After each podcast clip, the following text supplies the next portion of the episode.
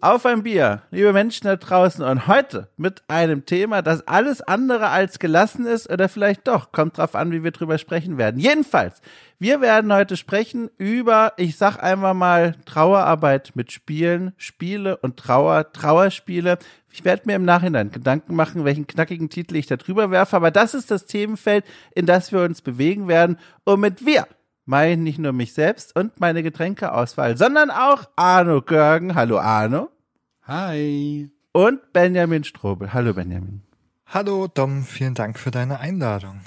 So, also, jetzt habe ich natürlich den Fehler gemacht und bei euch jeweils nicht gesagt, was ihr eigentlich so macht. Ich fange direkt nochmal von vorne an dieser Stelle an und sage, Arno, ich fasse einfach mal dein Schaffen, deine Person zusammen als Kulturwissenschaftler, der regelmäßig wie ein Leuchtturm an der Küste Schlaglichter wirft auf Themen wie mentale Erkrankung und Krankheit in digitalen Spielen. Ist das richtig oder setzt du an zur Blutkreitsche?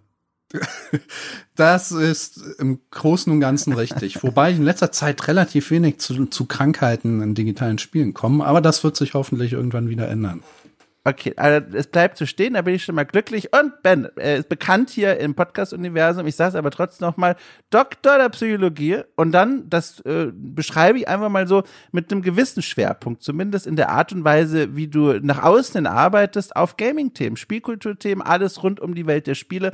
Auch hier, Frage an dich, Blutkrätsche bereits im Oberschenkel angespannt oder auch hier durchgewunken? Nee, den hast du direkt versenkt sozusagen, also se sich selbst die Vorlage gegeben und dann auch noch äh, ihn reingemacht sozusagen. Äh, vielen also, Dank. Also ihr macht mich ganz wahnsinnig mit euren Sportmetaphern. Ich bin ja so unsportlich, verstehe nur die Hälfte.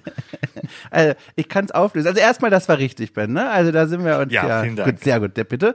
Ähm, ich kann auch direkt auflösen, warum wir hier gerade mit Sport zu tun haben das ist eigentlich was, was ich hier gar nicht erzählen wollte, aber jetzt werde ich ja quasi gezwungen.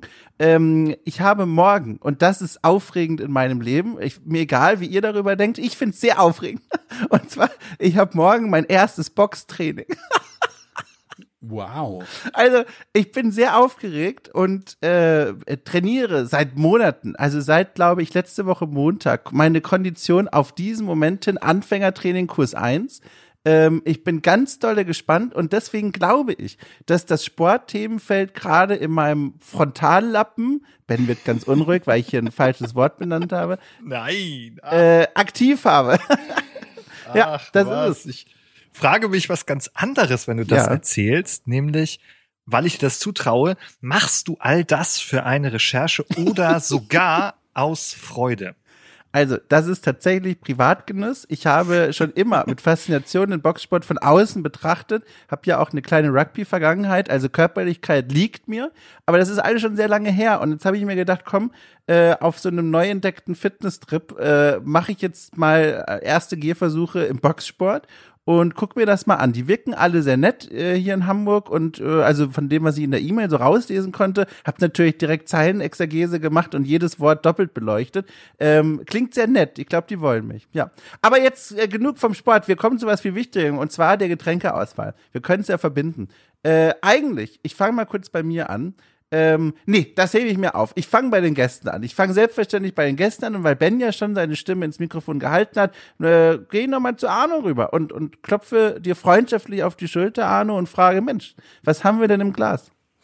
Also ich habe mir extra für den äh, Anlass heute zwei Orangen ausgepresst. Ist das eine biblische Metapher auf Tod und Vergängnis, die ich nicht kenne? Oder? Nein, es ist tatsächlich Orangensaft, den ich mir so. einfach ausgepresst habe. Es ist durchaus wörtlich zu nehmen. Sehr gut. Okay, äh, und Moment, Frage dazu, weil Blick nach draußen, offenbar tropische Temperaturen in Hamburg. Wie ist es bei dir mit Eiswürfeln oder einfach wirklich nur die pure Orangenflüssigkeit? Also Eiswürfel und Saft geht ja meiner Meinung nach überhaupt nicht. Also Eiswürfel Wirklich? überhaupt sind ja echt eine Geißel der Menschheit. Aus chemischen oder aus moralischen Gründen? Beides. Es gibt eine chemische Reaktion. Und habt ihr gemerkt, wie ich beide Aussprachsformen von chemisch benutzt habe, damit niemand wütend wird da draußen?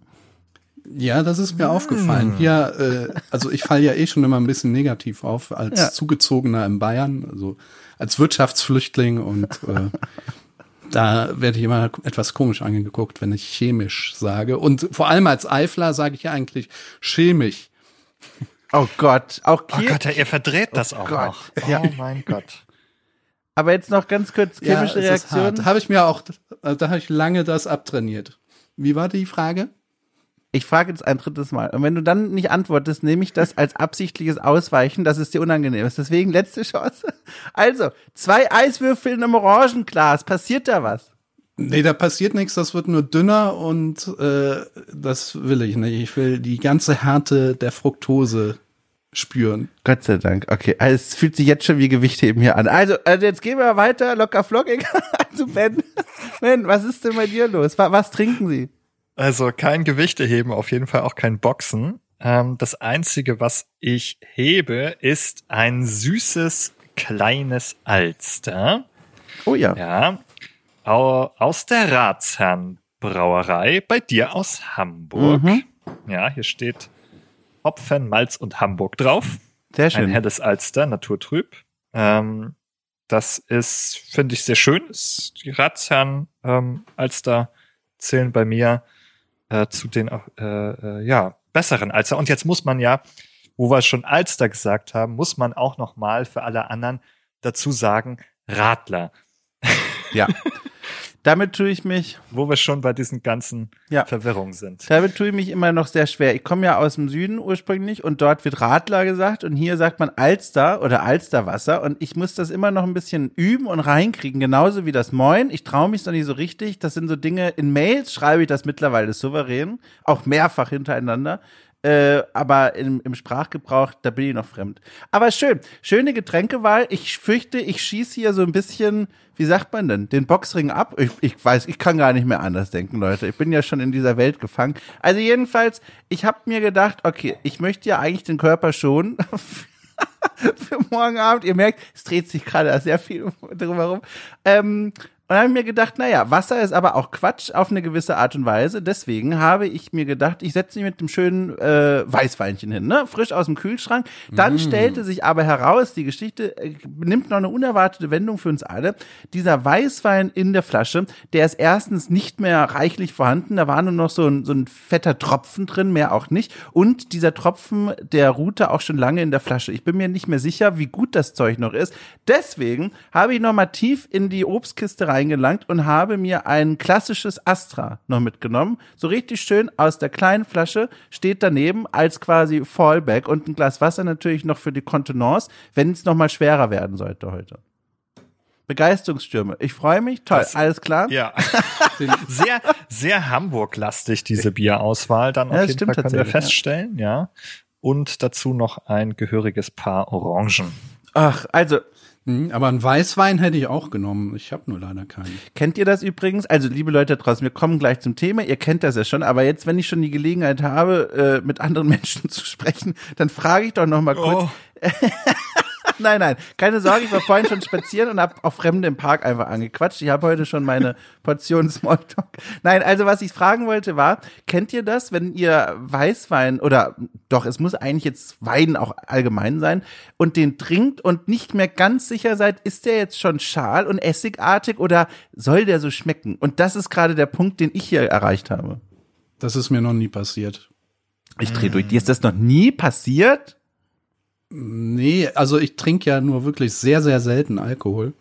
Ach und so, okay. äh, da habe ich halt meistens speziell für den Anlass eine frisch gekaufte Flasche, die auch äh, speziell für den Anlass dann erst auch aufgemacht wird. Okay. Und äh, deswegen ist das eigentlich immer frischer, frischer Wein, sagt man überhaupt so, äh, den ich dann trinke. Also jemand, der gerade zwei Orangen ins Glas gepresst hat, der darf sowas sagen. Äh, oh. Äh, frischer Wein, ich finde, das passt gerade zu dem Bild, das du da von dir gezeichnet hast. Was ist denn das bitte für ein Bild? Ja, gutes, sportlich. Äh, sportlich, wenn, also wenn du mich wirklich kennen würdest, würdest du jetzt innerlich aufschreien. Ja, kennen übrigens, ein schönes Stichwort. Ben, ich frag dich gleich auch, aber noch kurz, weil das ist ja auch ganz nett. Wir kennen uns ja Moment, jetzt muss ich kurz sagen. Also Ben habe ich persönlich schon mal kurz kennengelernt, aber Arno noch gar nicht. Und trotzdem habe ich mit euch beiden jeweils schon einige Zeit vor dem Mikrofon verbracht, zu ganz unterschiedlichen Anlässen von Interviews zu irgendwelchen Recherchen bis hin zu Podcasts. Und jetzt sitzen mhm. wir schon wieder. Ich finde das ganz schön. Nur so kurz als Rahmung und um Ben mehr Zeit zu geben, über diese Weißweinfrage nachzudenken. Ja, es ja, hat schon fast ein bisschen was von Freundschaft. Ne? Also gucken wir, wo wir in 90 Minuten landen. Ja. Äh.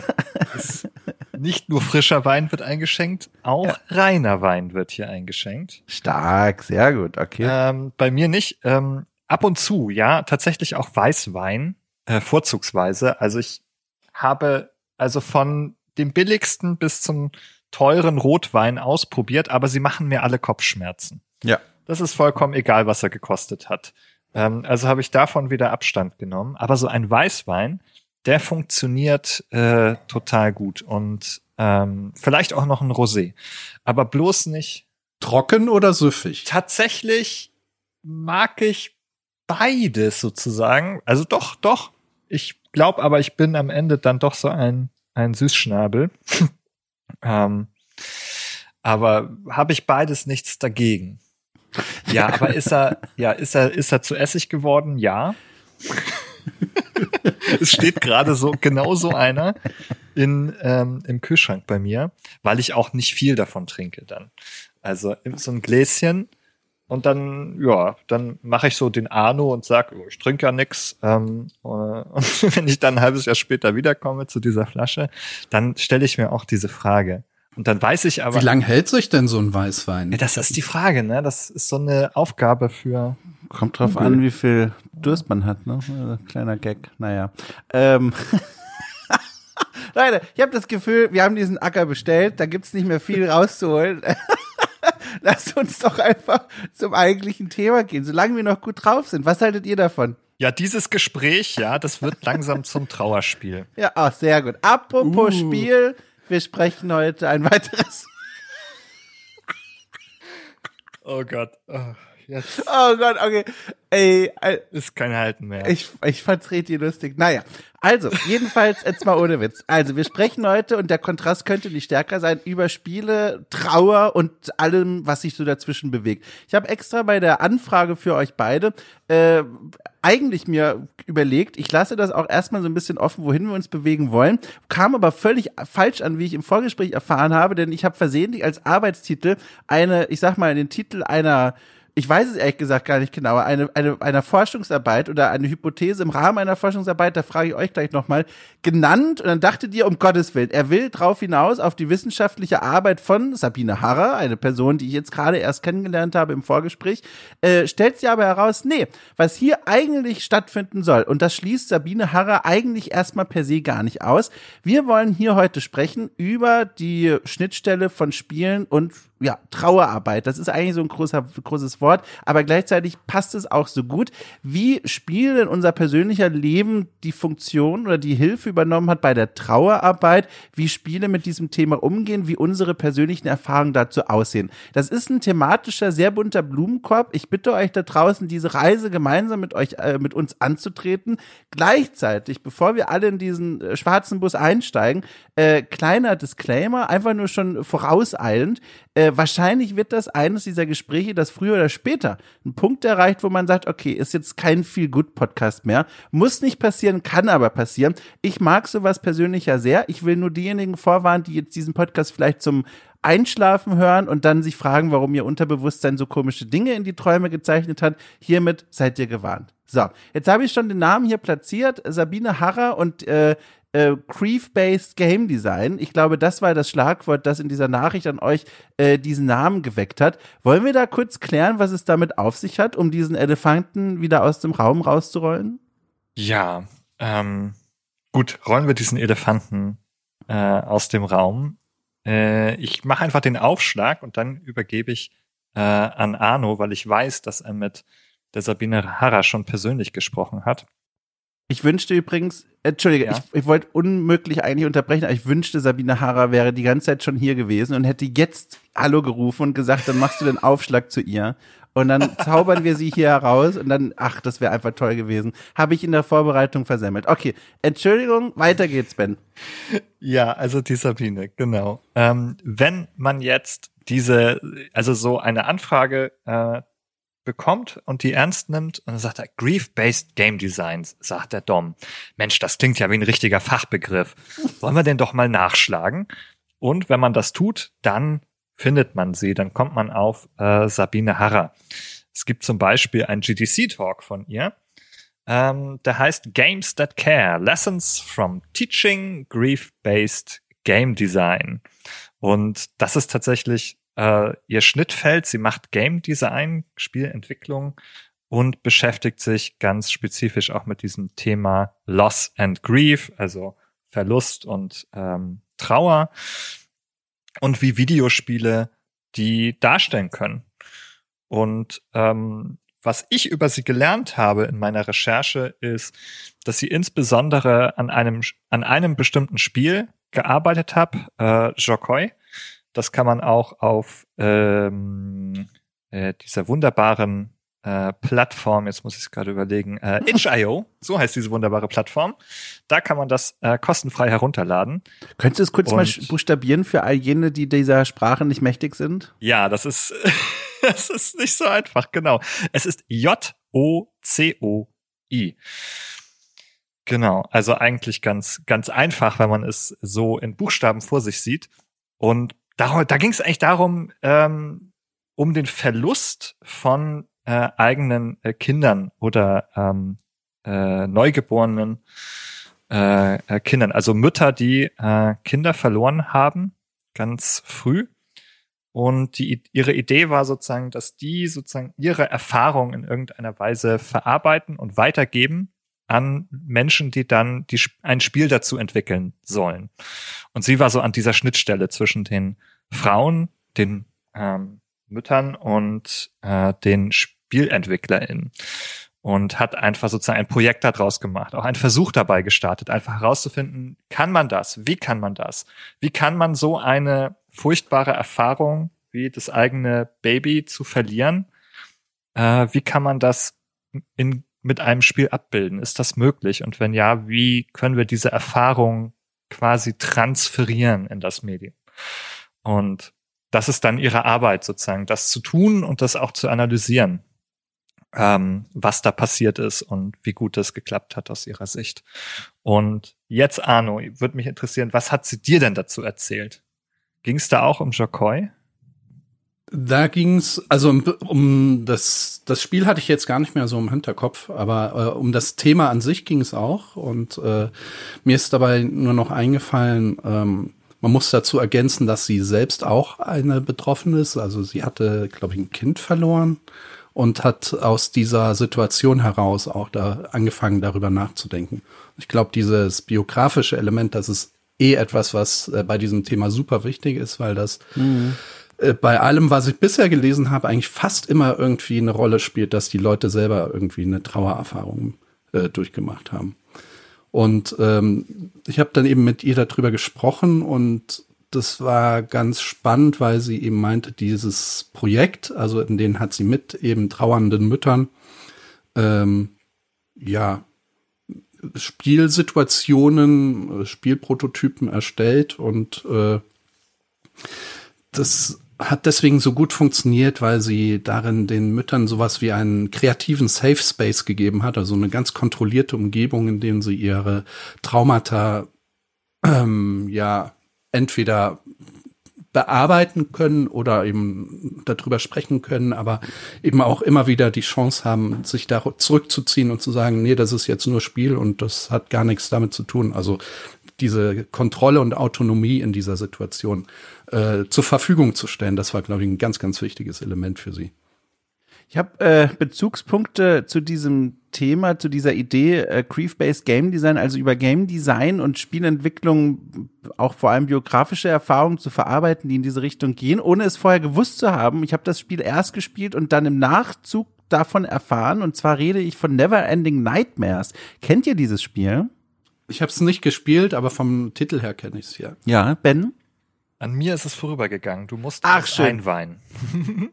dann kann ich euch was Neues erzählen. Und zwar, das Spiel kommt eigentlich aus dem Jahr 2014. Das heißt, äh, sechs, sieben, acht Jahre lang hattet ihr jetzt die Chance, auf dieses schöne Kleinod äh, zu stoßen. Aber jetzt kann ich das erfüllen und gerne euch ein bisschen was davon erzählen, weil das passt gerade sehr gut zu dieser Theorie. Und zwar, das Spiel wurde entwickelt von Matt Gilgenbach, äh, geschrieben würde man wohl aussprechen als deutscher Matt Gilgenbach aber ich bin mir da nie sicher, deswegen sage ich einfach mal sehr äh, englisch-amerikanisch äh, viel, äh, Matt Gilgenback. Und dieser Mensch hat dieses Spiel 2014 veröffentlicht. Und dem voraus geht eine Geschichte.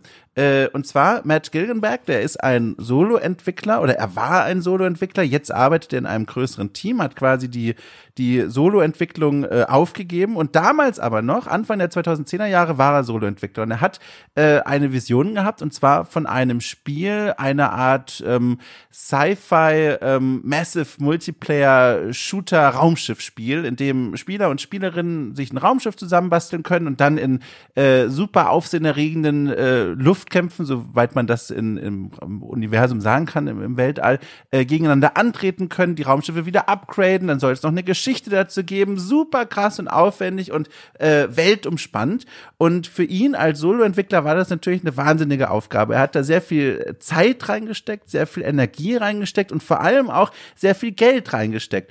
Und ähm, dann kam dieses Spiel auch tatsächlich nach vielen Jahren der Arbeit raus.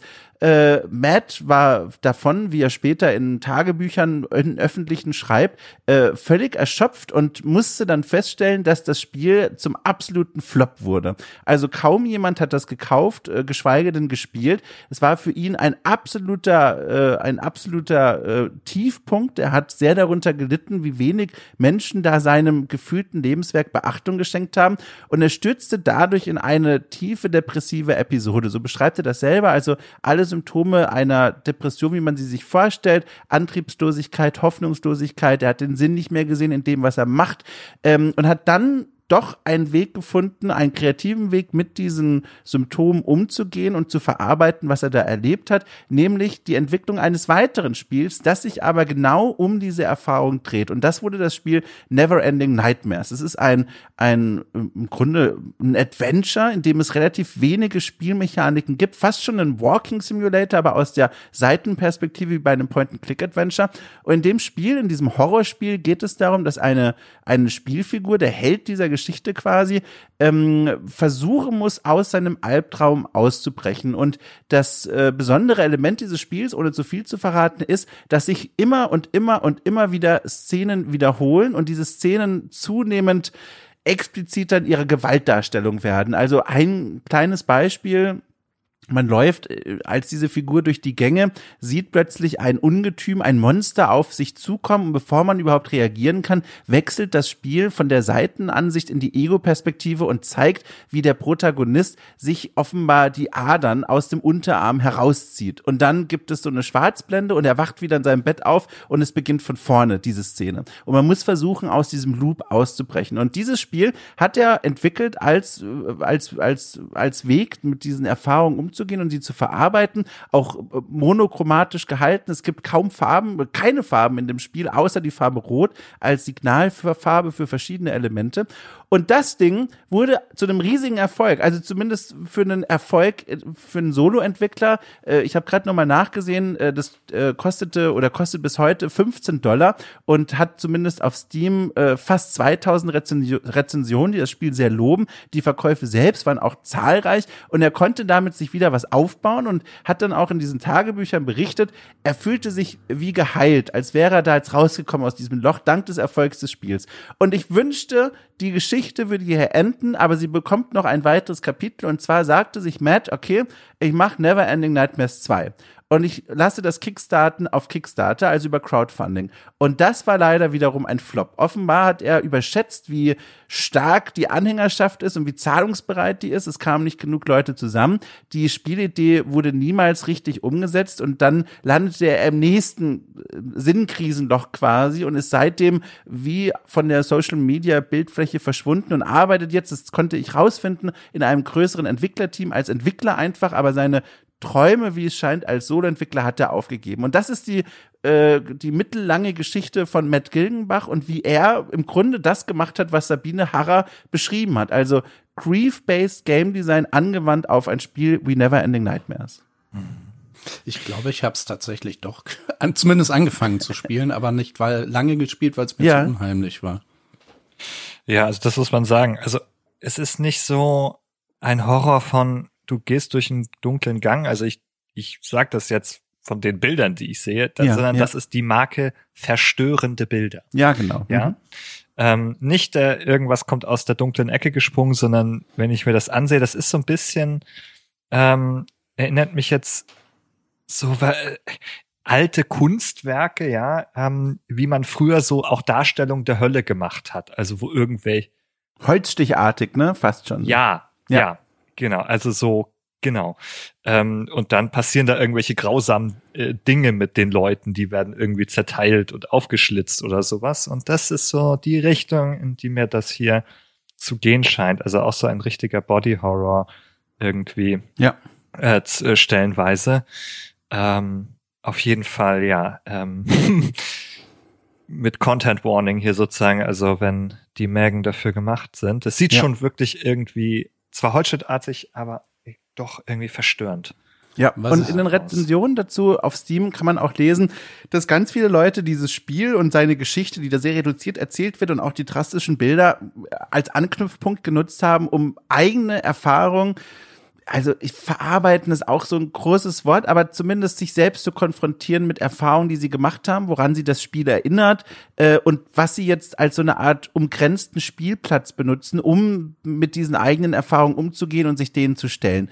Äh, und das ist vielleicht mal ein spannender Punkt, den hier reinzuwerfen und euch mal zu fragen, wie in dieser Hinsicht eure Erfahrungen aussehen. Also zu sagen, ähm, Spiele aktiv zu verwenden, einzusetzen und zu spielen, um sich mit gewissen Themen, die in diesem Themenfeld Trauer verortet sind, auseinanderzusetzen. Ich gebe das mal so offen rein in die Runde. Ich persönlich habe damit Erfahrungen gemacht, aber ich lasse euch gerne den Vortritt. Ähm, könnt ihr daran andocken? Macht das irgendwas mit euch? Habt ihr solche Erfahrungen gemacht? Ähm, ich kann das überhaupt nicht gut, Mhm. äh, muss ich sagen. Ich kann, also Spielen, ähm, digitales Spielen funktioniert für mich tatsächlich eher in positiven Stimmung und mit positiven Stimmung sozusagen. Also dann kann ich auch Spiele spielen mit ähm, belastenden Themen und schwierigen ähm, Themen oder irgendwelchen äh, wirklich gruseligen und verstörenden Mhm. Sachen. Das macht mir auch dann nichts aus. Aber dieses ähm, ja, das so ein bisschen zur Regulation zu benutzen, darum geht's ja. Ne? Also Mhm. die eigenen Gefühle ähm, damit zu regulieren oder sich dann in so ein Gefühl mit hinein zu begeben, das irgendwie vom Spiel nochmal gespiegelt wird, das ist irgendwie nicht meine Strategie des, des Umgangs. Also würde ich sagen, das wäre mir dann zu viel von dem Gleichen, das ich schon in mir habe dann. Ne? Also wenn ich mich schon so schlecht fühle, dann ähm, suche ich nicht diese Auseinandersetzung mit dem Gleichen im Medium, würde ich sagen. Dann, also entweder anders sozusagen, also auch vielleicht eher mit, mit so einer eigenen Verarbeitung, dass man selber irgendwie kreativ wird.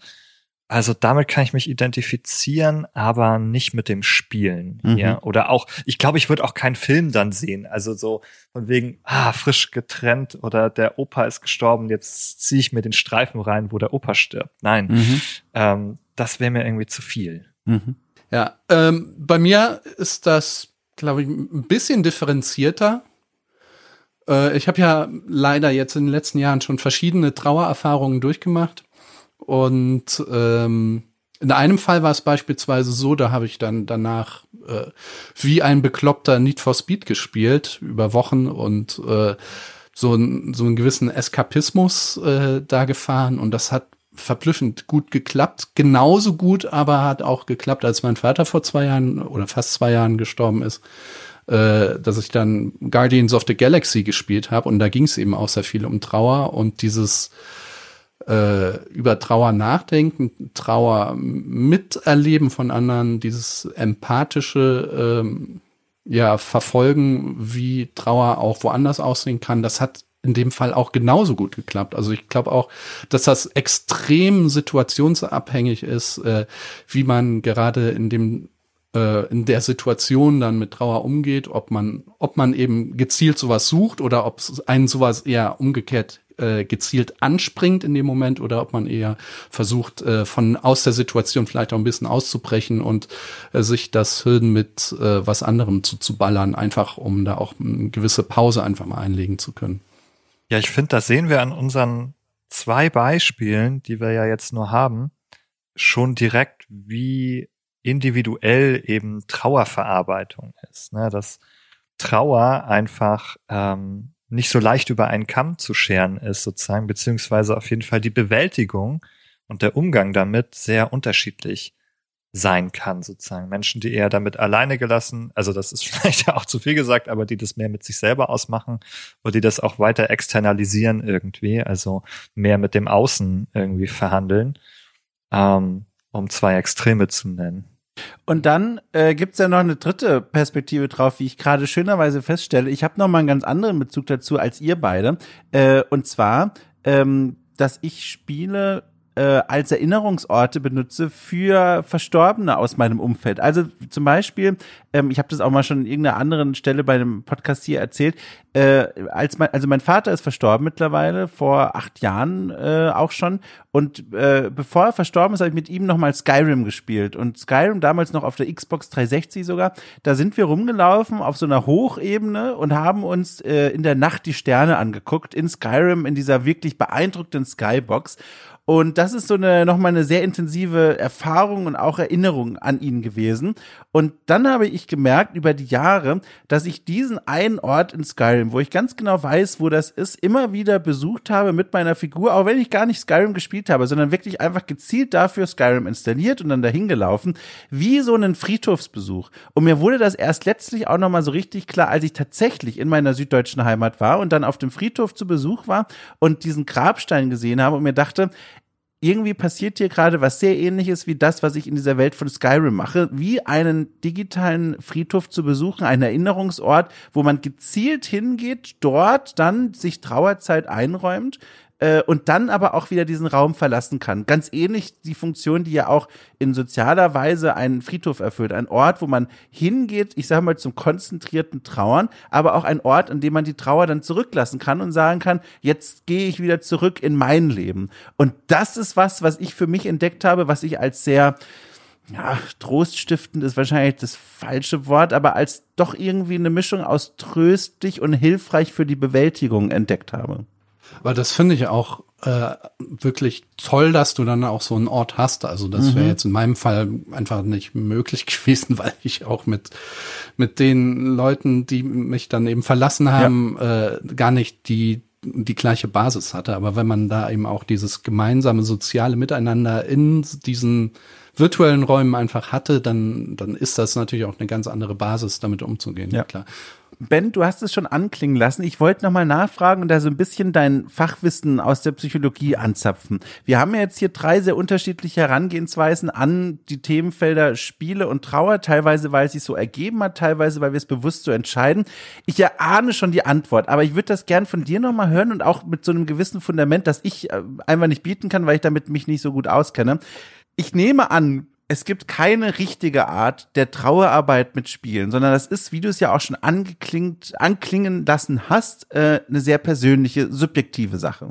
Ja, das würde ich auf jeden Fall ähm, sagen. Das hängt ja von so vielen Dingen ab, wie ihr auch beschrieben habt, von ähm, dem Bezug, den man hatte, ob es solche Orte oder Rituale gibt, die man da wiederholen kann, zum Beispiel. Ähm, das ist dann ja auch ähm, ja, das ist ja fast schon wie so eine gute Blaupause, dann zu sagen, ich kann an diesen Ort zurückkehren. Das ist ja schon so eine ähm, kulturell tradierte Strategie, genauso wie du gesagt hast. Wir haben das ja sozusagen als Kultur für uns als Strategie entdeckt, sozusagen mit mhm. dieser langen Geschichte des Friedhofs quasi einen Ort zu haben, wo man wieder hin zurückkehren kann. Da bietet sich das natürlich an.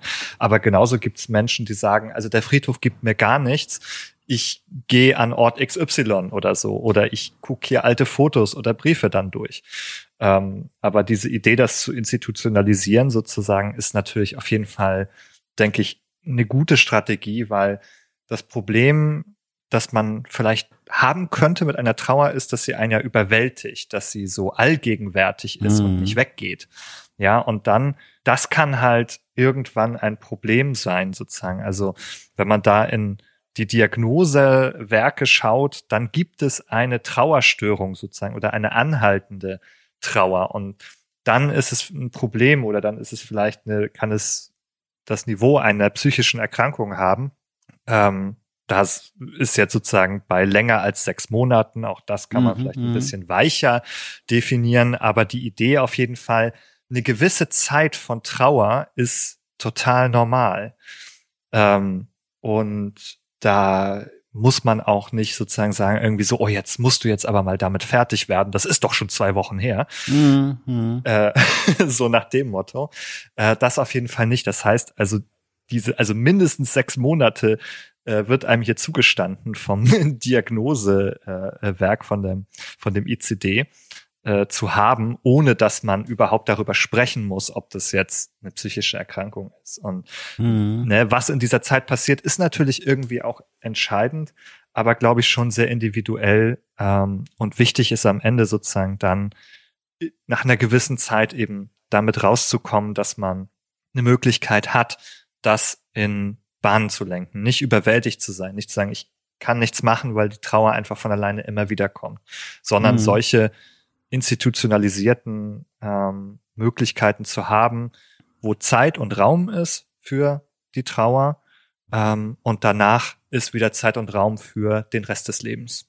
Was ich in dem Zusammenhang auch ganz spannend finde, ist, dass es dann ja auch, also im Punkt so Institutionalisierung, dann so Spiele wie EVE Online gibt, wo es dann, äh, wo diese sozialen gemeinsamen äh, Elemente der Trauerarbeit dann eben im virtuellen Raum dann stattfinden. Mhm. Also dass sie dann da ihre Trauerwachen abhalten oder Friedhöfe aufbauen oder eben auch Orte haben, an denen die sich gemeinsam oder eben alleine dann äh, an bestimmten Stellen eintreffen, äh, äh, zusammenfinden können, um über die ähm, ja die Mitstreiter, die dann gegangen sind, äh, dann nochmal äh, ja, zu reminiszieren, an die zu denken und äh, eben Trauerarbeit zu leisten.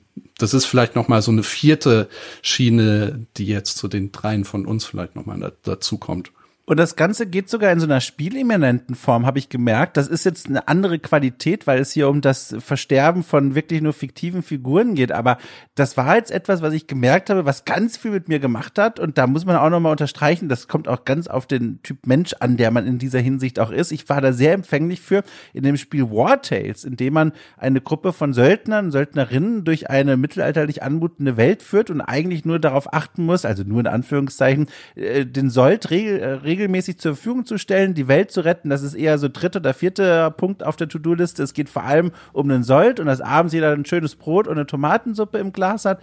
Ähm, da gibt es die Funktion mittlerweile, dass man verstorbene Söldnerinnen und Söldner aus der eigenen Gruppe beerdigen kann. Und das finde ich so toll, weil das spielmechanisch 0,0 Sinn ergibt. Also es gibt keinen Buff für die eigenen Teammitglieder, es gibt keinen Debuff, die gewinnen daraus keine Vorteile. Das hat 0,0 Konsequenz in der Spielwelt und für die eigene Mannschaft, sage ich mal. Aber für mich als Spieler, als Domshot, dachte ich mir, das ist wahrscheinlich das beste Feature der letzten zehn Jahre, keine Ahnung. Dahin zu gehen und einen Ort frei auswählen zu können, wo ich eine mir liebgewonnene fiktive Figur beerdigen kann, die verstorben ist und dann auch nach Belieben regelmäßig an diesen Ort zurückkehren zu können und ihr zu gedenken. Ich kann sogar in den Grabstein eine kurze Nachricht eingravieren, die ich dann immer wieder lesen kann. Also das ist nochmal eine andere Ebene, nochmal eine andere Qualität, wie gesagt, weil das auf einer anderen Ebene spielt als wirklich das Ableben realer Menschen, aber erinnerte mich doch sehr daran, an diese Funktion von Spielen auch als Erinnerungsorte. Ja, mir fallen da auch noch ähm, Online-Spiele ein, so wie wir es eben auch schon mhm. hatten mit EVE Online, äh, wo es tatsächlich auch so ein paar interessante Berichte gibt, ähm, wo dann auch verstorbene Spieler innen geehrt werden sozusagen. Also die mal Teil der Community waren, vielleicht eben auch bekanntere Community-Mitglieder, die sehr lange im Spiel aktiv waren, wo dann auch quasi kleine Denkmäler äh, errichtet werden oder Personen sich dann noch einmal im Jahr irgendwie äh, treffen, um die verstorbene Person zu ehren quasi im, im Spiel, so wie es auch zum Beispiel ähm, äh, Pride Marches in Online-Spielen gibt. Mhm. Also, dass man diese Ideen, die wir sozusagen aus dem physischen Raum kennen, nochmal überträgt auf Games sozusagen und ähm, oder wie es in Fortnite Konzerte gibt. Aber eben, ne, da findet man diese, diese Idee dann wieder einfach. Wir können auch eine Trauerfeier für ein Community-Mitglied im Spiel machen. Warum nicht? Eine Frage, die ich mir dabei auch schon länger stelle, die ich aber auch noch nicht beantwortet habe, ist, ähm, dass ja Trauer ja erstmal zweierlei ist. Also erstens äh, was hochsubjektives, äh, das haben wir ja schon festgestellt, aber es ist eben auch ein soziales Konstrukt im weitesten Sinne. Also jede Kultur hat ihre eigenen ähm, Trauerrituale, Arten mit Trauer umzugehen und so weiter. Und Spiele sind ja jetzt so ein unfassbar internationalisiertes Medium und ich frage mich da manchmal, äh, ob solche Mechanismen, wie du sie jetzt dargestellt hast, ob die in jedem Kulturkreis auch funktionieren würden oder ob es dann auch Kulturkreise gibt, äh, bei denen man erstmal, weil man es eben so kulturell äh, sozialisiert worden ist, äh, dass man, dass man da erstmal vielleicht sogar irgendwie abgestoßen werden könnte von solchen Ritualen. Versteht ihr die Frage? Es klingt nach einer Ben-Frage. Ich höre ihn nachdenken. Mm, ja, ich bin noch nicht ganz sicher, ob ich weiß, worauf du hinaus möchtest. Das kannst du noch ein bisschen versuchen, das zu umschreiben.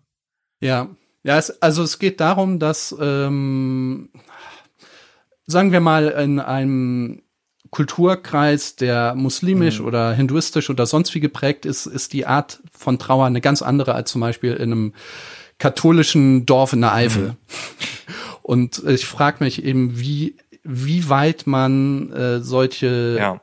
Darstellungen dann auch tatsächlich so streamlinen kann, dass sie auch äh, überkulturell nachvollziehbar und sind und auch angenommen werden. Ja, ob man das sagen kann, das weiß ich ehrlich gesagt auch nicht. Ähm, ich glaube, also die Trauer ist ähm, sicherlich ähnlich, ähm, aber die der Umgang, ne, die Bearbeitung der Trauer, die, das kann ja sehr kulturell mitgeprägt sein. Ne? Wie geht man in einer bestimmten Kultur damit um? Ne? Was ist typisch? Was macht man? Was macht man nicht? Äh, geht man sozusagen eine Woche lang auf den den Marktplatz und und schreit und weint? Ähm, oder macht man das zu Hause still für sich aus? Da gibt sicherlich ne, eben auch kulturell unterschiedliche Konventionen einfach, wie man erwartet, wie damit umzugehen ist. Ne? Also hier so alle so gesittet mit einer ähm, traurigen Schnute in Schwarz so. Ähm, das muss aber, ne, oder wissen wir im Grunde, dass es jetzt nicht in jeder Kultur so abläuft, wie ähm, die Traditionen jetzt bei uns sind. Und ja, in dem Sinne würde ich sagen, ist es sicherlich schwierig, das individuell abzubilden äh, oder das abzubilden für für alle ich glaube ja schon, dass ein einzelner Trauerprozess nicht unbedingt so komplett das mhm. abbildet, was ein anderer Mensch erlebt, ne, weil es so individuell ist.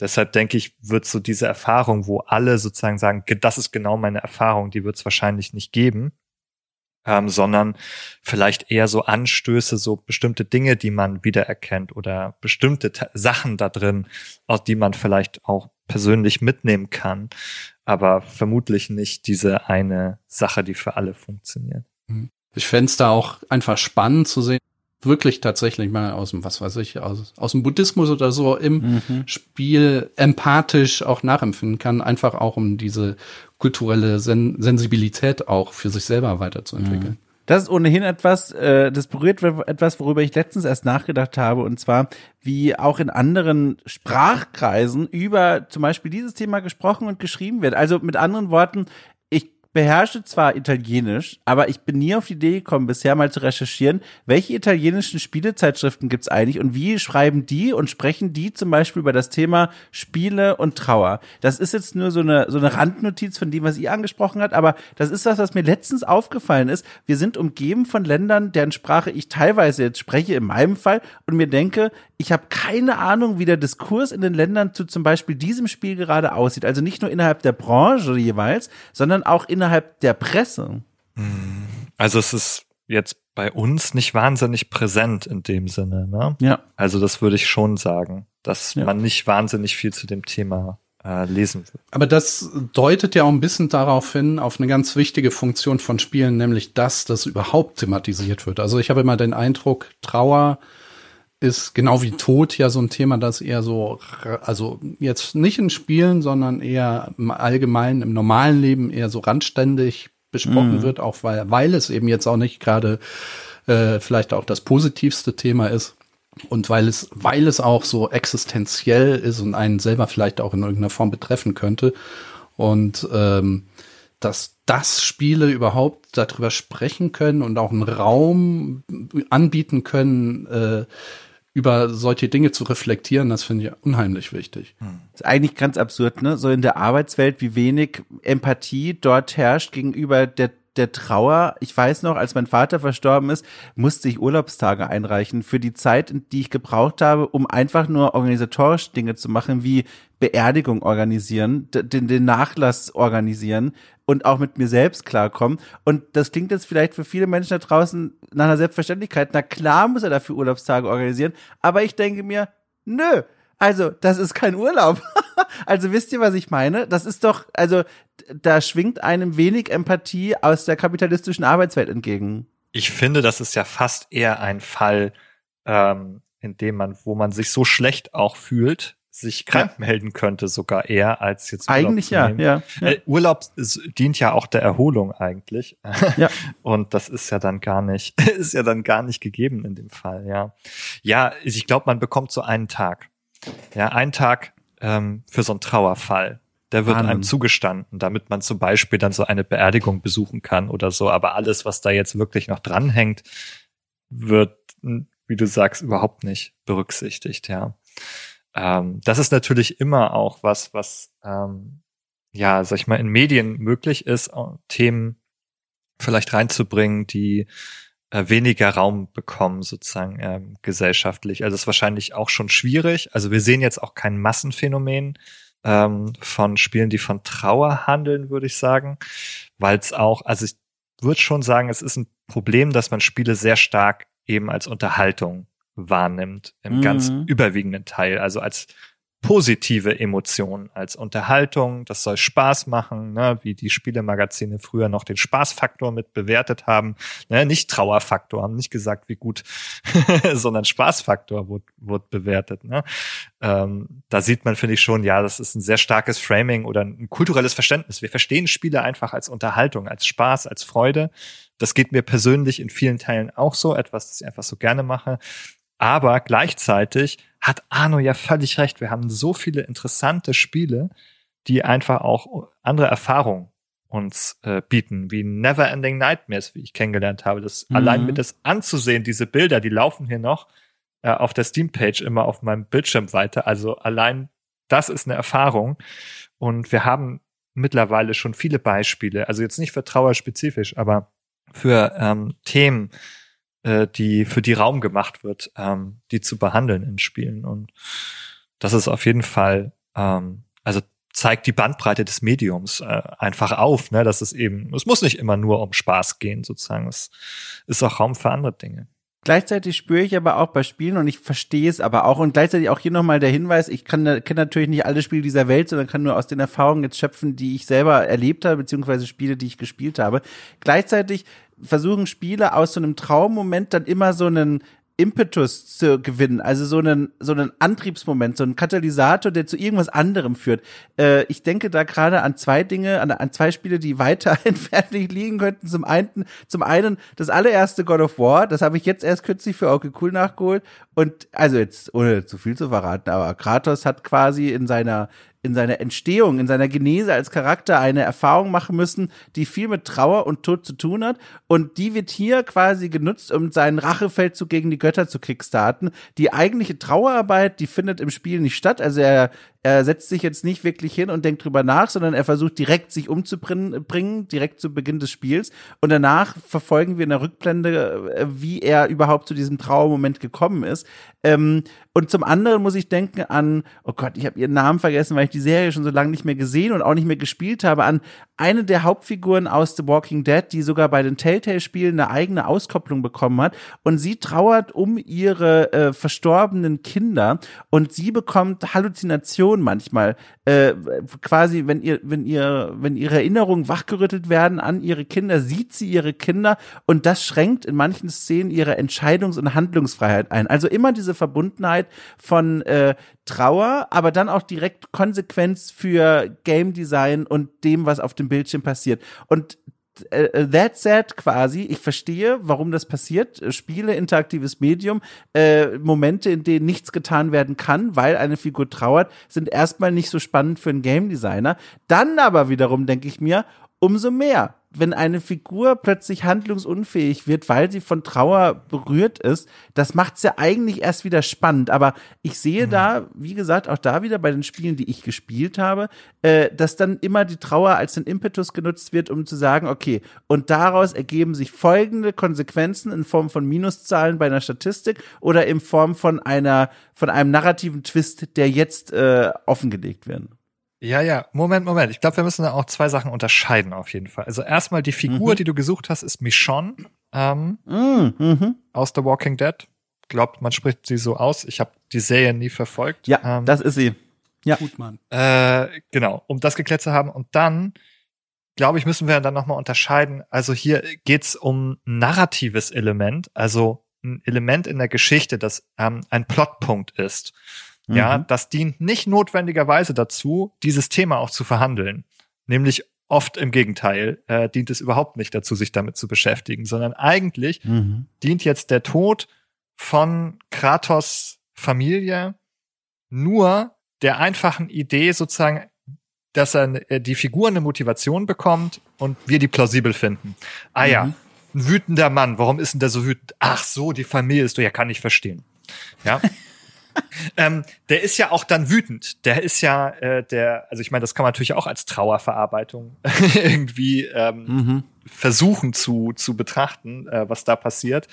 Äh, vielleicht dann mehr so in dysfunktionale Bahn gelenkt, wenn man da in Massenmord aus äh, ausartet. So, ähm, das ist eine andere Frage. Aber das sehe ich als, ne, das sind Plotpunkte, ne? Und das, da ist, glaube ich, Trauer oder nee, Trauer ist gar nicht, ist ja nicht mal der Punkt fast, sondern der Punkt ist eigentlich nur, da stirbt jemand. Also ein ungerechter Tod, der gerecht werden muss. Ne? Etwas, das der Figur einen Antrieb gibt. Also jeder Film mit Jason Seagal. Äh. jeder. ah, sehr gut. Ähm, genau. Und das ist halt, äh, finde ich, nochmal was anderes, als wenn man sagt, wir machen das auch zum Thema. Ja, ja wir verhandeln die Bedeutung des Verlustes. Was bedeutet es denn, jemanden oder etwas zu verlieren? Das finde ich, das will ich auch ganz gerne nochmal sagen. Wir sprechen ganz viel über Tod und das sicherlich auch sehr, sehr zentral für Trauer, weil das finde ich selbst in dem ICD wieder. Da sagt es, ähm, äh, die, die Trauerstörung ist etwas, was passiert nach dem Tod von irgendwem, der einem nahestand. Und ich glaube, wir müssen das noch mal ein bisschen weiten, weil Trauer mhm. kann man für den Verlust sehr unterschiedlicher Dinge haben. Also nicht nur der sozusagen Verlust eines Menschen durch den Tod, auch durch eine Trennung zum Beispiel. Ähm, auch das ist ja ein Verlust sozusagen. Also dann mhm. ist es ein Verlust dieses Menschen vielleicht, aber auch ein Verlust der Beziehung, die existiert hat. Oder auch der Verlust eines Arbeitsplatzes, einer sinnstiftenden Tätigkeit. Und da können wir noch mal zu deinem Entwickler zurückkehren, äh, den, von dem du vorhin erzählt mhm. hast. Ne?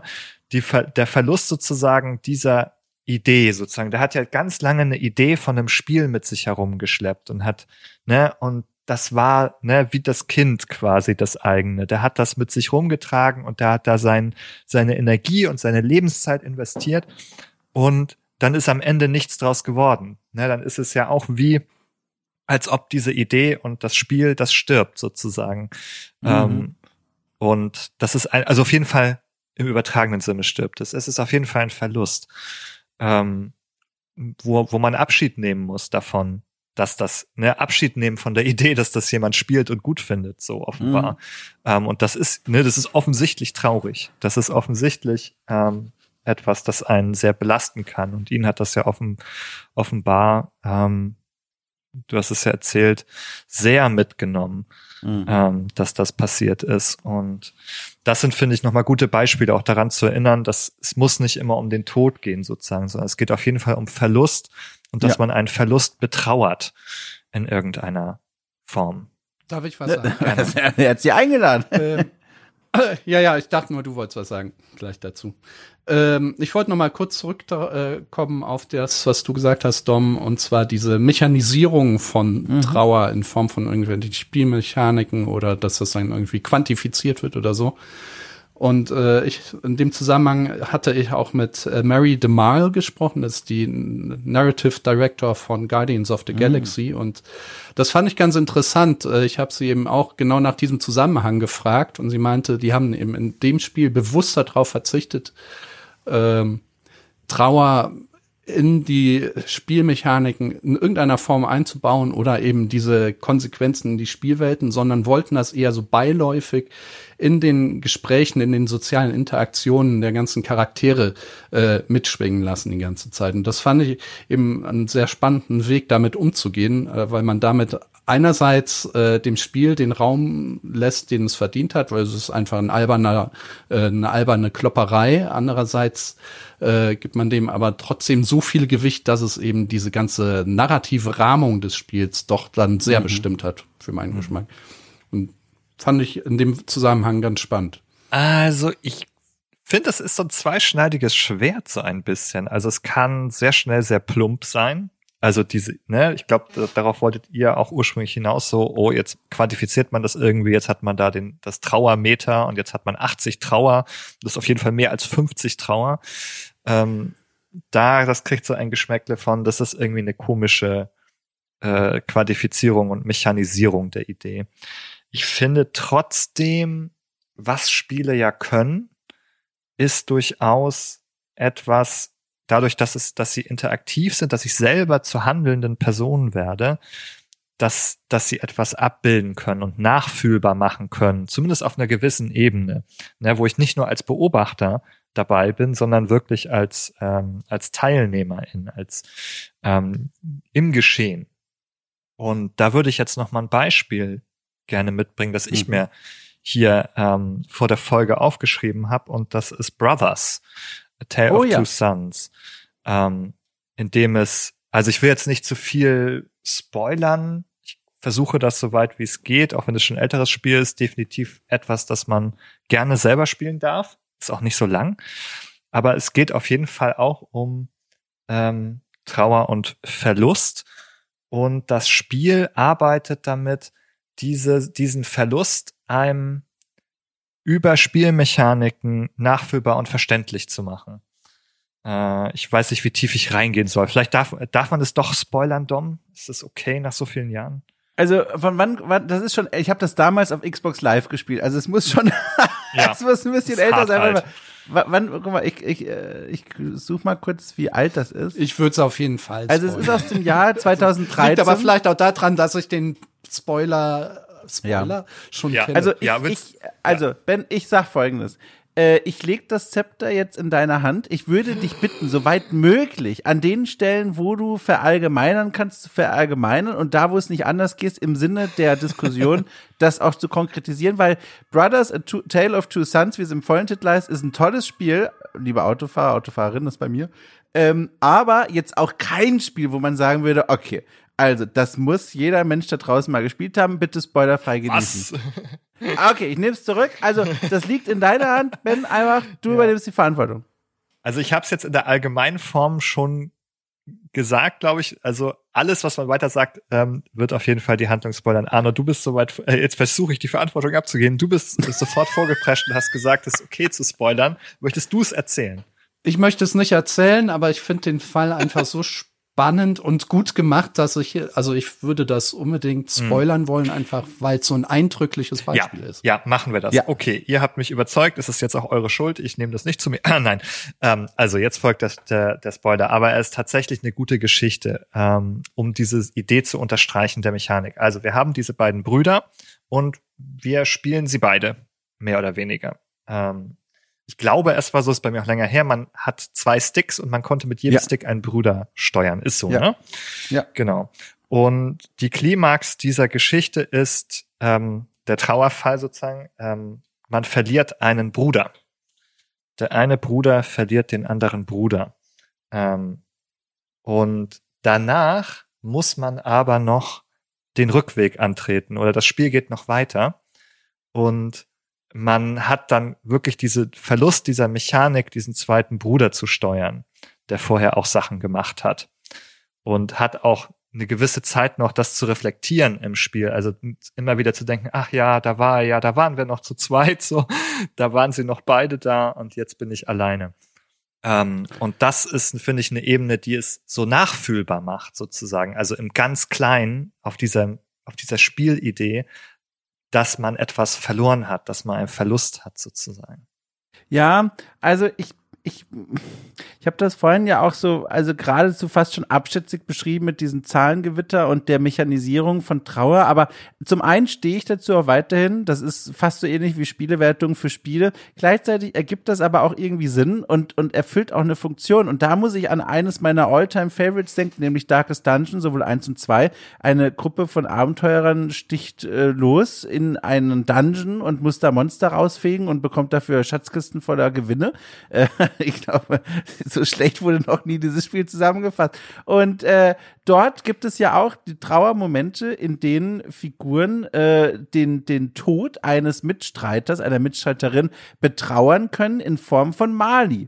Die bekommen Stress, eine ganz wichtige Ressource in dem Spiel, was ihre Effektivität vermindert. Die sprechen zwischen den Kämpfen darüber, je nachdem, welchen Darkest Dungeon, Teil man spielt. Das wird zum Thema gemacht, aber das Thema vor allem wird abgebildet in Spielmechaniken. Und dadurch bekommt es aber dann wirklich nochmal eine neue Wirkung, weil man sich denkt, okay, in der ersten Ebene äh, plus fünf Stress für äh, Schildträger äh, Rohrbach, denke ich mir jetzt einfach aus. Das ist natürlich super abstrakt und weit weg von Emotionen. Und dann denkt man sich aber, um Gottes Willen, er ist nur noch fünf Punkte entfernt von der Maximalanzahl für Stress. Das heißt, er könnte bald einen Herzinfarkt bekommen, was tatsächlich eine Spielmechanik in dem Spiel ist. Und dadurch bekommt das wieder Gewicht. Also ich muss da selber differenzieren. Das geht auch in andere Richtungen. Aber der erste Moment erweckt in mir immer so ein Bestreben zu sagen, ach, das ist irgendwie zu abstrakt, diese Zahlenabbildung von Trauer widerstrebt mir. Aber dann, wie gesagt, Darkest Dungeon, ich gebe das Beispiel selbst, es gibt die Beispiele, da funktioniert das gut auf dieser Sprachebene von Spielen. Ich hätte noch so ein Beispiel. Und dann würde mich nach der Beispielsammlung interessieren, wie Arno auch darüber denkt. Ich weiß nicht, ob ihr es gespielt habt. Es geht um Pyre. Ich kenne es nur, kenn aber nicht. verorte es gern auch mal für die Leute, die es überhaupt noch nie gehört haben. Die es überhaupt noch nicht gespielt haben äh, oder noch nicht gehört haben. Also, mh, hm, es ist ein äh, aus der Reihe ein wunderbarer Titel von Supergiant Games, die aus meiner Sicht ausschließlich hervorragende Spiele produzieren. Und Paya ist äh, fünf Jahre alt, sechs Jahre alt, äh, 2017.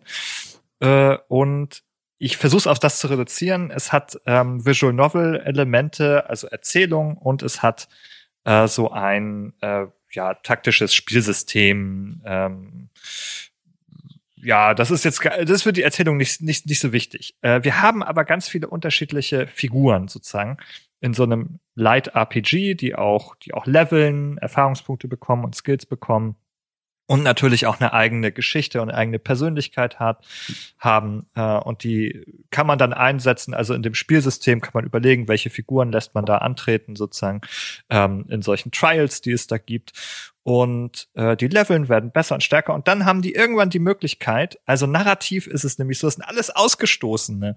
Das sind alles äh, sozusagen welche, die dahin ausgestoßen werden und sich ihre Freiheit zurückerkämpfen quasi. Und man darf dann, wenn eine Figur eben besonders erfolgreich ist, dann darf die zurück nach Hause gehen quasi. So kann man sich das vorstellen. Dann kann, dann kann man die nach Hause schicken. Das ist ihr Lebensziel, ne? wenn man das in Rollenspiel-Dimension äh, denkt. Die haben alle ein Lebensziel und ihr Lebensziel ist immer nach Hause zurückzukommen. Ähm, und das heißt, narrativ ist es halt so schön zu sagen, oh, ich kann die nach Hause geben, ich habe ihr Ziel erreicht, sie können zurückkehren, aber dann verliere ich die. Dann sind die weg. Und mein äh, Spiel geht aber weiter sozusagen. Ne? Ähm, ich, äh, bei mir geht die Geschichte weiter. Ich ähm, muss noch weitere Trials bestehen und Sachen tun und es passiert noch mehr. Und dann ist es für mich, ist es dann ne, als Spieler oder Spielerin ein Verlust, diese Figur sozusagen herzugeben. Also vielleicht eben eine besonders liebgewonnene, die schon hochgelevelt ist. Ähm, und die kann jetzt nach Hause gehen. Und für mich ist es dann ein Abschied und eine sozusagen, also das jetzt mit echter Trauer gleichzusetzen, ist ähm, wäre auch absurd. Aber so, ne, es ist schon so das mhm. Gefühl, so, oh, ich muss den jetzt gehen lassen.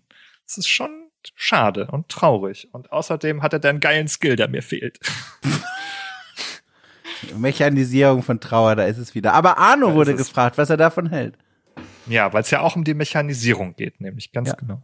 Ach, ich habe ja erstmal gar nichts gegen Mechanisierung. Also äh, ist vielleicht ein falscher Eindruck entstanden. Aber ähm, es kommt eben immer drauf an, wie gut, wie empathisch das umgesetzt ist. Das hört sich, ich musste bei deinem Beispiel auch ein bisschen zum Beispiel an Spiritfarer denken, wo, wo man ja auch so eine, also ich bin mir gerade nicht sicher, Skills verliert man dadurch bei Spiritfarer ja nicht, aber da gibt's ja auch immer diese Abschiedssituationen von Gefährten, für die man äh, vorher äh, länger dann Dinge erledigt hat, Sachen aufgebaut hat, denen Gefallen getan hat, was auch immer.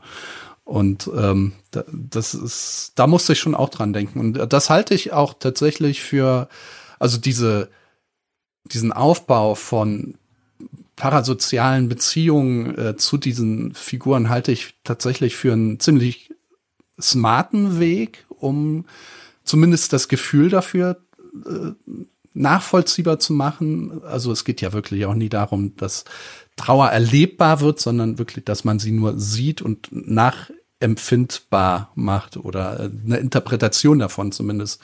Und das kann das, glaube ich, schon ganz gut herstellen. Das könnte ich mir sehr gut vorstellen, dass es wunderbar funktioniert.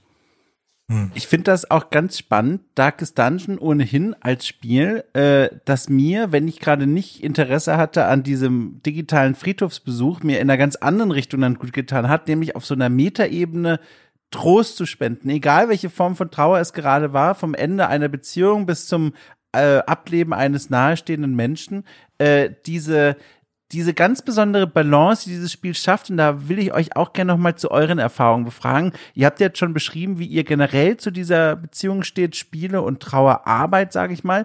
Aber es gibt ja noch so Zwischentöne und das erfüllt bei mir Darkest Dungeon, ein Spiel, in dem es wie gesagt darum geht, Dungeons leer zu räumen, klassischer Dungeon Crawler, äh, Heldenfantasien fast schon.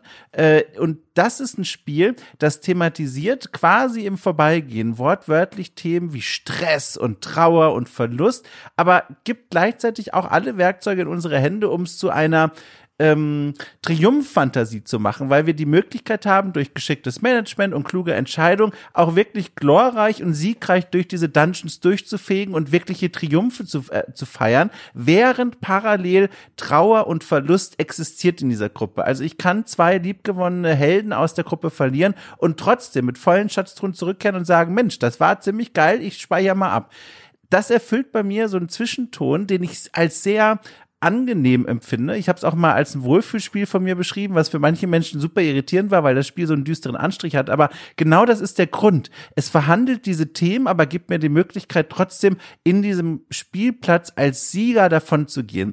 Da wollte ich euch nochmal fragen, ob ihr auch Spiele kennt, die diese Zwischentöne für euch erfüllen. Oder guckt ihr da auch befremdlich drauf, wie als ich vorhin gesagt habe, ne, äh, das, äh, das Spiel als, als Friedhof. Ich bin ja, also ich glaube, ich kann bei Darkest Dungeon nicht gefragt werden. Ich bin mit diesem Spiel nie warm geworden. Ich verstehe es nicht. Ich verstehe es nicht, Ben. Vielleicht muss ich dem noch mal eine Chance geben. Ja. Aber, ähm, nee, leider, ähm, ja, kann ich bei Darkest Dungeon nicht, nicht andocken irgendwie äh, in diesem Fall. Aber generell diesen Zwischentönen meine ich, weil du hattest ja vorhin Ja. die Position eingenommen, auch aus deinen persönlichen Erfahrungen heraus. Das passt für dich nicht zusammen. Du willst nicht nochmal diese Thema, diese Themen gespiegelt bekommen in den Mhm. Spielwelten, die du da besuchst. Ja, also es ist ja ganz, ganz persönlich gewesen in dem Ja, Fall. klar, ja, ähm, ja. Aber natürlich, also ich meine, alles sind also äh, Angebote irgendwie, Erfahrungen zu sammeln oder sich auseinanderzusetzen, auch, sag ich mal ja, nicht in Momenten, wo man sich da bedürftig fühlt, das zu tun. Und das spielt natürlich auch schon mit rein. Also wenn du das mit Zwischentönen auch Mhm, meinst, sozusagen, ja. dass man auch diese Angebote hat, mit diesen Themen sich zu, auseinanderzusetzen, wenn man dann gerade mag oder wenn man das anspringt oder anspricht irgendwie. Also das auf jeden Fall. Also ich meine, das bringt mich auch zurück zu dem, was wir vorhin gesagt haben. Cool, dass cool, dass Games das anbieten können. Ja. Ich weiß auch nicht genau, was du mit Zwischentönen meinst, aber ich, also ich habe schon eine Idee. ähm, aber ich finde schon wichtig, dass, also Spiele sollen ja, oder sagen wir mal, gute Spiele äh, reiten jetzt nicht nur auf komplett dieser, dieser einen Idee oder diesem einen Gefühl herum, sondern versuchen das ja auch so ein bisschen auszudifferenzieren mhm. oder vielleicht auch eine Palette von Gefühlen anzubieten. Und das finde ich wiederum auch schon wichtig. Also hatte gerade bei dem, was du erzählt hast, auch das Gefühl, dass dieses äh, das hört sich jetzt ein bisschen albern an, aber dass dieses Bemuttern der Charaktere in Darkest Dungeon, dass das ja schon auch wiederum so ein gewissen, ein gewisses positives Feeling mm. äh, ist, ist, wenn, wenn das auch funktioniert. Also wenn die eben dann zum Beispiel nicht in, in die Traumata abrutschen mm oder so. Mm Und ähm, das kann ich mir zum Beispiel auch sehr gut vorstellen. Mhm. Aber äh, ähm, ja, in der Psychotherapie würde man jetzt auch wieder so davon sprechen, man hat die Gelegenheit, auch gelingende Beziehungserfahrungen zu machen. Kannst du das nochmal genau erklären? ja, das, was Arno gerade sagte, dass man ähm, auch sozusagen diese Figuren betreut, die ja vielleicht auch von oder ständig bedroht sein können vom Tod mhm. und vom mhm. Dahinscheiden und von anderen schrecklichen Schicksalen und dass man auch positiv die Erfahrung machen kann, ich kümmere mich um die und dann schaffen die das auch mal. Oder sterben die einfach immer alle am Ende? Mhm. Deswegen hat ja auch zum Beispiel dieses erste Telltale The Walking Dead äh, Spiel so gut funktioniert, bei mir ja. zumindest. Äh, es war damals eins der damals wenigen Spiele, in, in dem man sich äh, eines Zöglings annimmt und äh, diesen durch die Spielwelt begleitet und ähm, da eben auch eine Beziehung aufbaut und da werden auch äh, intime soziale Interaktionen äh, durchgespielt und äh, man erlebt das ja alles mit und das ist ja dann erst ganz am Ende. Auch hier Spoiler ich, äh, aber das ist jetzt auch schon wirklich sehr lange her. Ähm, wenn dann der Hauptcharakter stirbt und man plötzlich auf der anderen Seite steht und dann diese Beziehung auch auf einmal wegfällt, das hat funktioniert genau wegen dieser äh, sehr positiven Beziehung ja auch so wahnsinnig gut. Ich habe gerade nochmal nachgesehen, wann dieses erste The Walking Dead rausgekommen ist. Ich bin noch in der Recherche vertieft. Es ist gar nicht so einfach, weil es da mittlerweile so viele Spin-offs und Erweiterungen gibt, dass du googeln mit einer Hand. Ja, sowas wie 2011. Es ist auf jeden Fall schon. Ich hätte auch gesagt 2011. Ne, es ist ein Weichen her. Aber das war tatsächlich, das war auch nochmal ein Spiel, wie ihr auch schon beschrieben hat. Das hat auch Charaktere scheinbar willkürlich sterben lassen. Man stellt dann später fest, es gibt tatsächlich dann doch viel enger beschrittene Wege, als man sich das vorgestellt hat. Aber erstmal erscheint es willkürlich wie so ein Proto-Game of Thrones, wo man denkt, okay, alle sind theoretisch in Gefahr, was einen schon in eine Situation versetzt von grundlegender, okay, ich bin bereit, von euch allen Abschied zu nehmen, Leute, wir sollten uns gar nicht zu nahe kommen. Aber da kommt ausgerechnet eine der zentralen Figuren, nämlich dieses kleine Kind, auf das wir aufpassen, und sehr nahe. Und das hat natürlich in dieser letzten Folge auch dazu gesorgt, gesagt, dass ich mich auch damit damals erstmals so richtig auch damit auseinandersetzen musste, okay, ich muss jetzt einer Figur, die ich wirklich lieb gewonnen habe, auf eine Weise Tschüss sagen, wie ich es nicht geplant hatte. Das war ein sehr harter Schlag. Das war ein trauriges Jahr 2011 für mich. ich muss gerade noch mal an was denken. Äh, es gibt ja auch so Modelle von Trauerprozessen, wo es dann so unterschiedliche Phasen gibt. Ja. Und es gibt eins, das fand ich jetzt irgendwie immer ganz gut von Verena Cast. Und da gibt es, also es ist so ein idealtypischer Prozess. Ne? Es ist passiert nicht immer alles genau so, sondern das ist so die Idealvorstellung auch so ein bisschen, wie es gut passieren kann. Und da gibt es äh, vier Phasen und ich will jetzt gleich durchgehen, aber am Ende, in der letzten Phase, geht es nicht nur um die Akzeptanz eines Verlustes so, ja, jetzt ist wieder normales Leben möglich, ich habe den Verlust akzeptiert, ne, sondern auch äh, die Idee, dass man aus dieser Erfahrung in sein weiteres Leben integriert, dieses Wissen, ein Verluste passieren oder können immer auch mal auftreten, aber ich habe jetzt gelernt, ich kann, also ich kann das auch überstehen, die gehen auch wieder mhm. vorbei. Dass man in sein Leben quasi, dass man das integriert, diese Vorstellung, das kann passieren, ich weiß, dass es passieren kann, das lässt sich nicht verhindern, und das wird auch traurig und schlimm sein und dann wird es wieder besser werden. Ne? Also dass es wieder vorübergeht. Also als ja so eine Art Lerneffekt vielleicht auch.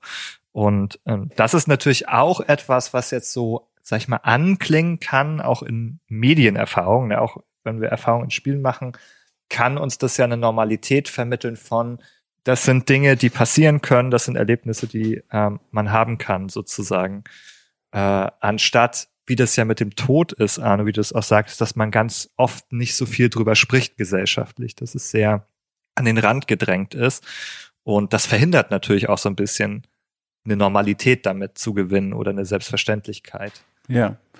Gleichzeitig, Ben, da muss ich noch mal kurz einhaken, weil das ein ganz spannender Punkt ist, den ich mir hier auch noch aufgeschrieben hatte, weil ich mich das in der Vorbereitung gefragt habe.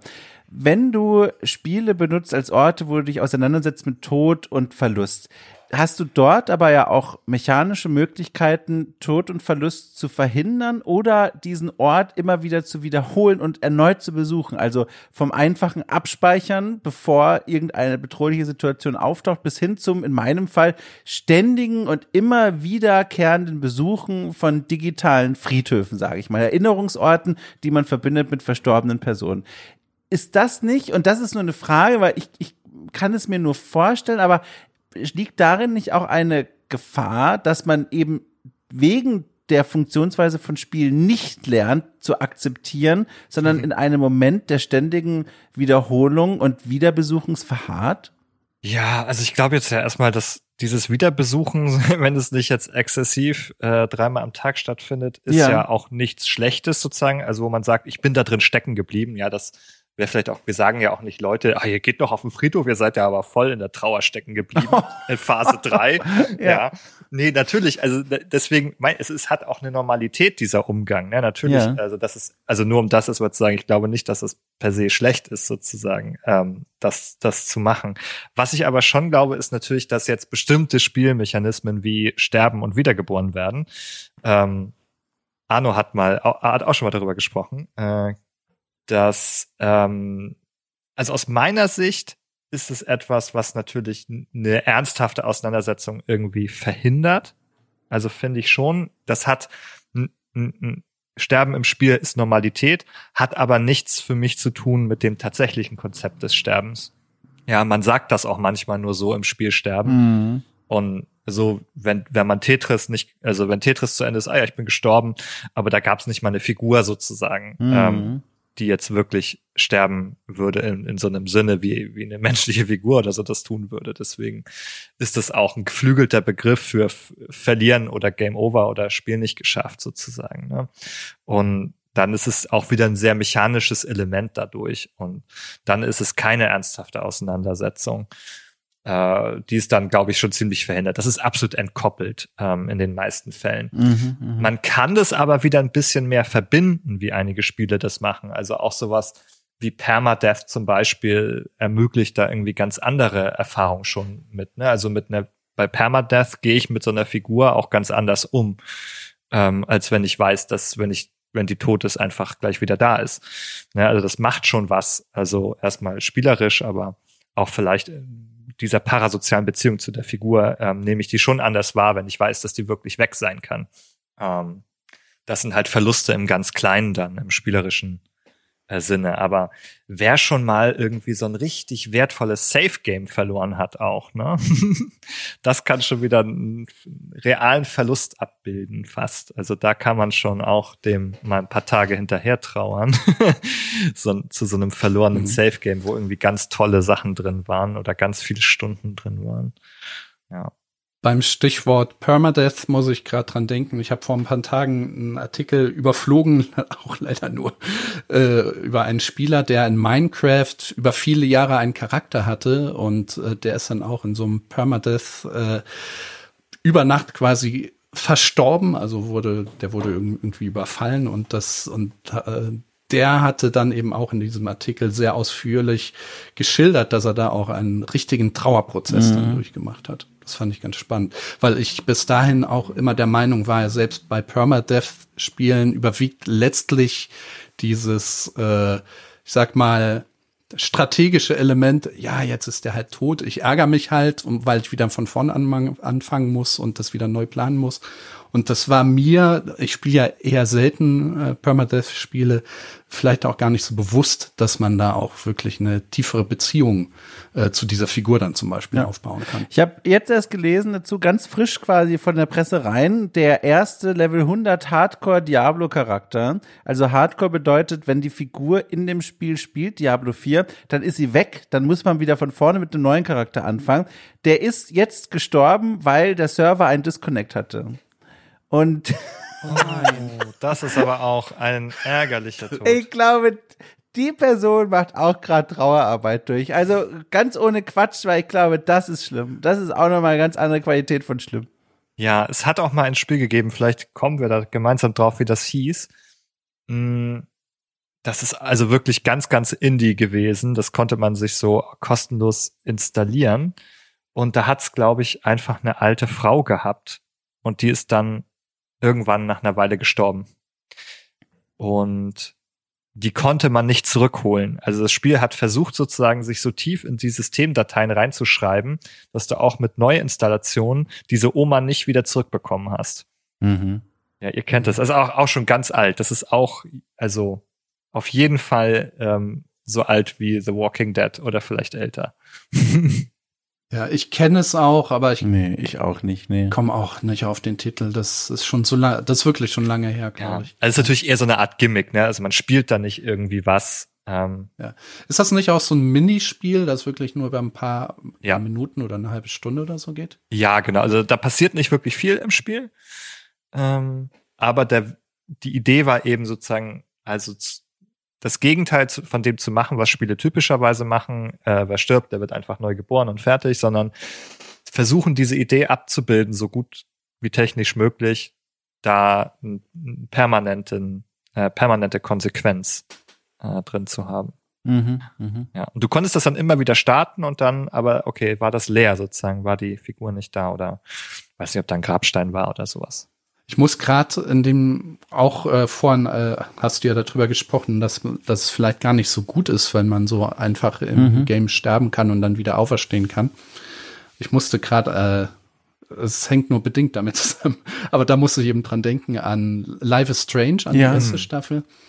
Äh, da gab es ja diese Szene, wo man jemanden von einem Suizid abhalten soll. Mhm, mh. mm, ja.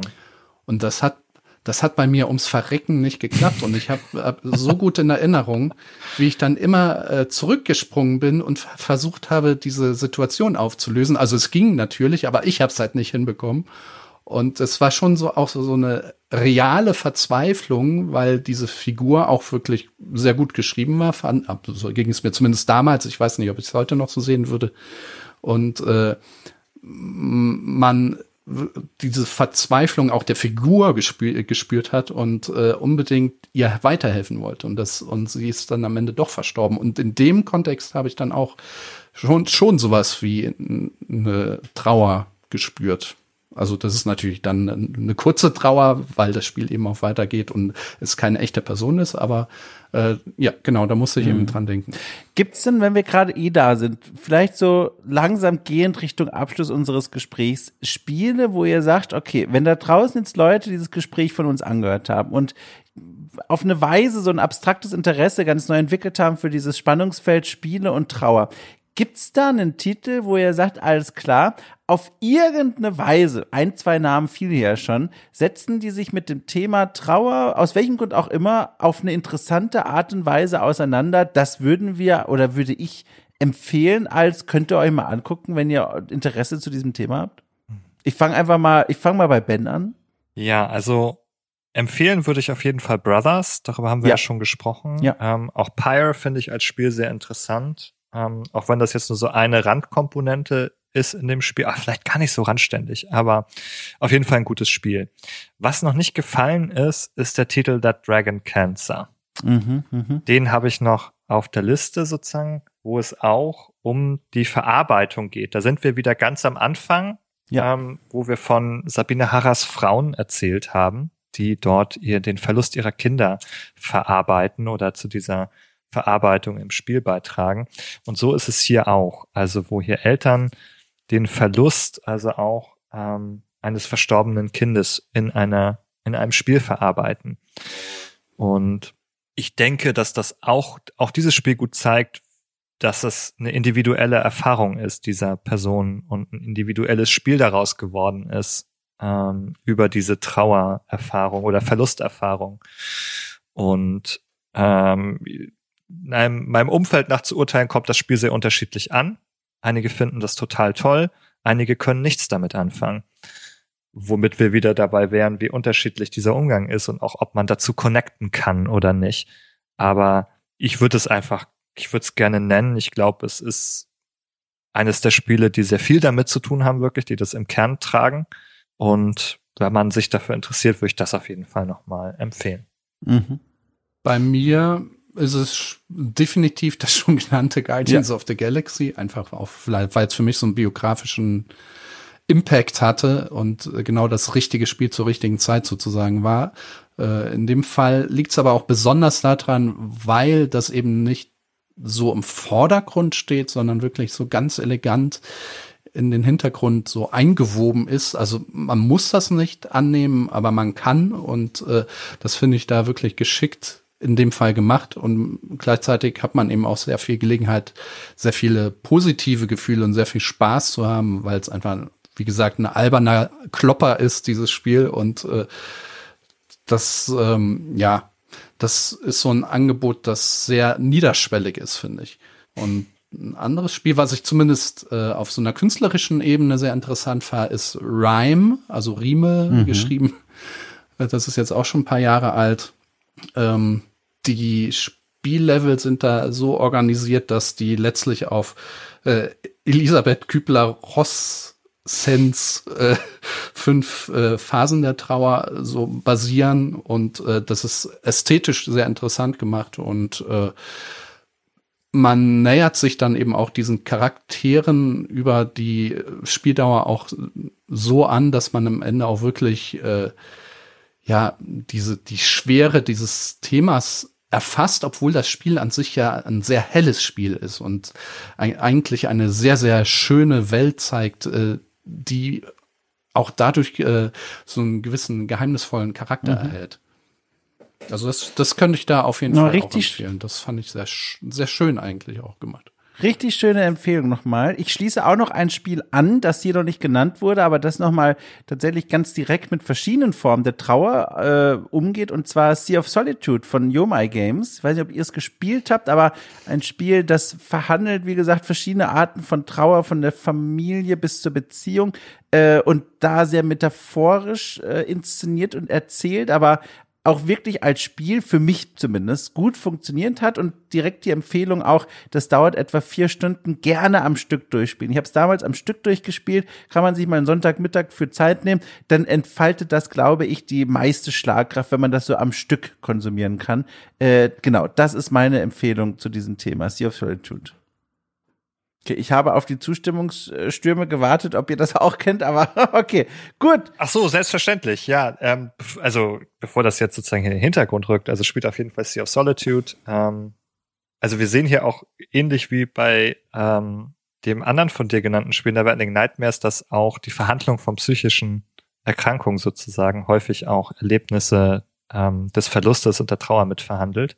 Und so ist es hier auch hier. Auch ja. ein Spiel, in dem es um Depressionen geht ähm, und das auch Verluste verhandelt, ja. Und auch eine schöne Optik hat. Ja, total. Sehr schön. Wirklich ein schönes Spiel. Wie, wie gesagt, vier Stunden am Stück genießen, wenn es geht.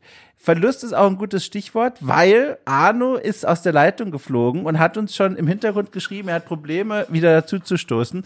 Und dann würde ich doch einfach sagen, Ben, wir nehmen das als Anlass zu sagen, wir kümmern uns gleich um Arno persönlich und sagen euch da draußen einfach mal Tschüss. Also ein großes Dankeschön an dich, äh, Ben, an Arno, werde ich es gleich nochmal persönlich überbringen, für eure Zeit, für die Gespräche und für diesen kleinen Spaziergang, der in alle möglichen Richtungen führte, zu diesem Themenfeld Trauer und Games. Ich fand das sehr interessant.